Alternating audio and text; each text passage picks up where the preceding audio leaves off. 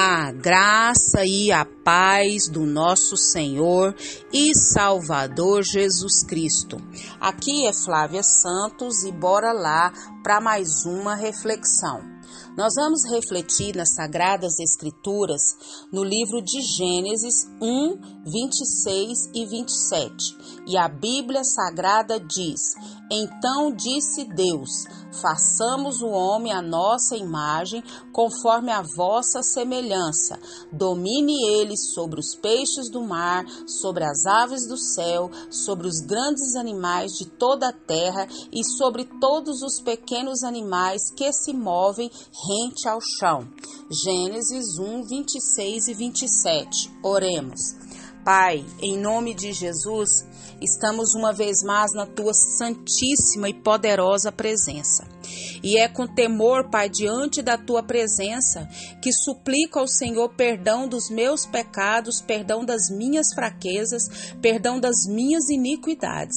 Que o Espírito do Senhor, de maneira sobrenatural, continue falando, trabalhando e me convencendo do pecado, do juízo e da justiça. Pai, não me permita, Pai, ser insensível ao pecado e nem me permita ter, ó Pai, remorso mas que eu venha ter arrependimento.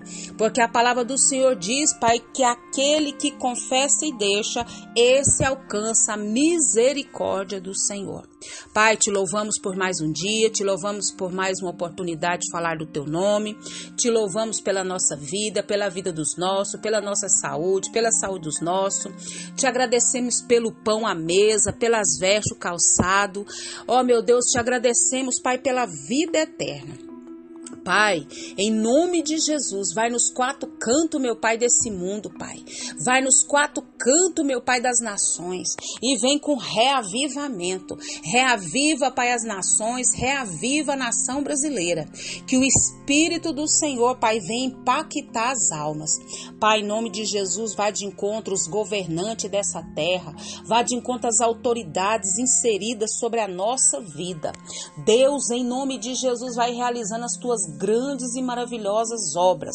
Em nome do Senhor dos Exércitos. Pai, vem trabalhando, Pai, que as autoridades venham reconhecer que elas estão onde estão, porque foi o Senhor que permitiu. Pai, em nome de Jesus, Pai eterno, faz as obras, cessa, meu Pai, com essa guerra em Israel, cessa com as guerras sobre as nações, Pai sobre Israel, Pai sobre os mundos em guerra. Consola, Pai, aqueles que perderam seus entes queridos. Paizinho, fala conosco. Fala conosco, porque carecemos de ouvir a tua voz. É o nosso pedido, agradecidos no nome de Jesus. Amém. Nós vamos falar hoje sobre a fonte da vida. A fonte da vida. É, e o modo mais fácil de nós descobrirmos é, o propósito de, de uma criação é você falar com o inventor ou o criador dessa criação. E nós estamos falando aqui a fonte da vida. Nós queremos saber, né, do criador, que é Deus, né, que é a fonte da vida.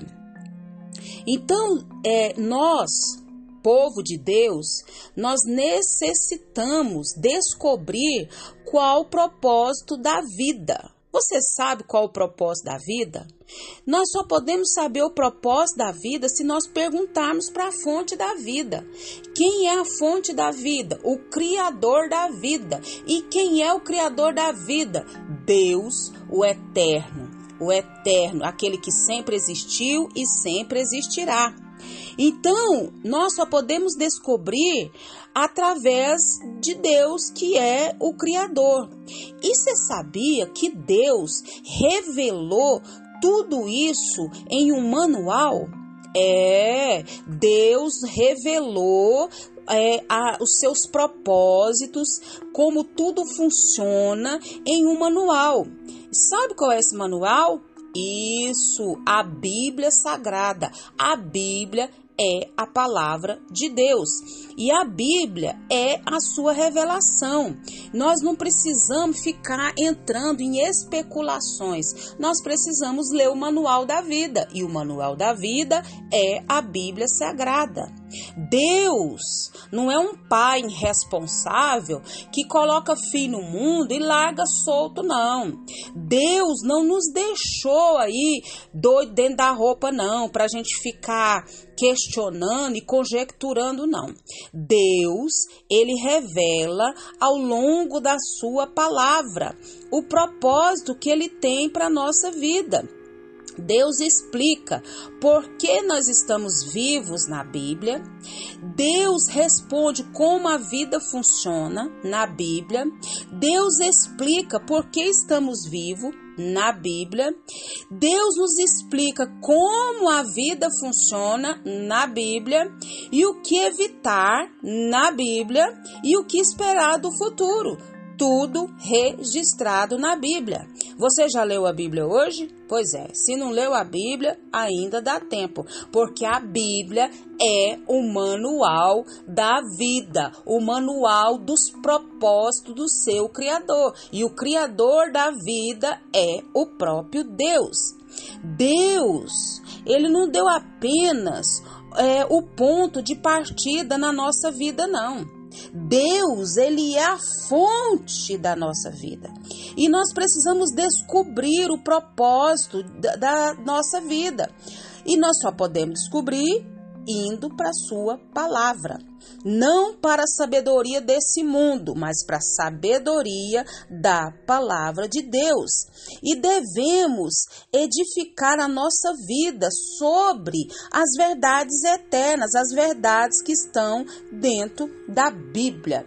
Então, nós vamos falar porque é, nós estamos aqui nesse mundo. Foi em Cristo que descobrimos que somos e por que vivemos. Então, os versículos que nós lemos aqui, ele fala sobre isso. Ele fala que Deus é a fonte. É? Então, aqui diz: Então disse Deus: façamos o homem a nossa imagem, conforme a nossa semelhança.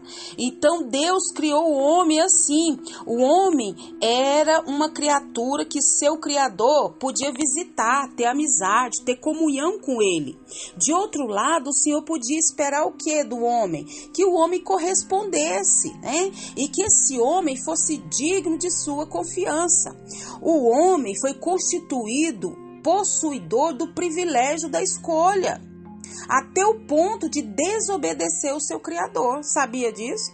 Então, Deus tinha um ser representante, um, o seu mordomo, aquele que era responsável para cuidar da terra, fazendo a vontade do Criador e cumprindo os propósitos do Criador.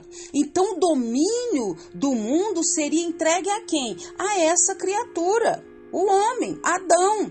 E ele foi comissionado ao que? A subjugar toda essa terra, a subjugar o plano de Deus de quê? De encher com a sua gente. Por isso que ele falou, né, que o homem seria conforme a sua semelhança e ele ia ter domínio sobre os peixes do mar, sobre as aves do céu, sobre os grandes animais da terra, sobre todos os pequenos animais que se movem sobre o chão. E Deus criou o homem a imagem, a imagem o criou homem e mulher. E Deus os abençoou para quê? Para que esse homem dominasse toda a criação e também enchesse ela né, com gente, que é a sublime criatura de Deus e os seus incríveis privilégios, né, com responsabilidade, tinha que viver e movimentar-se conforme os propósitos de Deus. Foi para isso que eu e você existimos, para cumprir os propósitos de Deus. E tudo era perfeito. O trabalho, não, ai, quem inventou o trabalho foi o diabo foi o maligno. O inimigo das nossas almas, ele não tem poder de criar nada. Criador é Deus, o Deus eterno. Ele criou do nada todas as coisas. E Deus fez o trabalho bom. O trabalho foi lá no, no jardim. Ele fez o trabalho, colocou o homem ali para dominar. E o homem ali não tinha problema. Ele trabalhava de boa, com alegria, com prazer, não tinha fadiga, a canseira que a gente sente hoje por causa do pecado. E que o Espírito Santo de Deus continue falando e trabalhando nos nossos corações.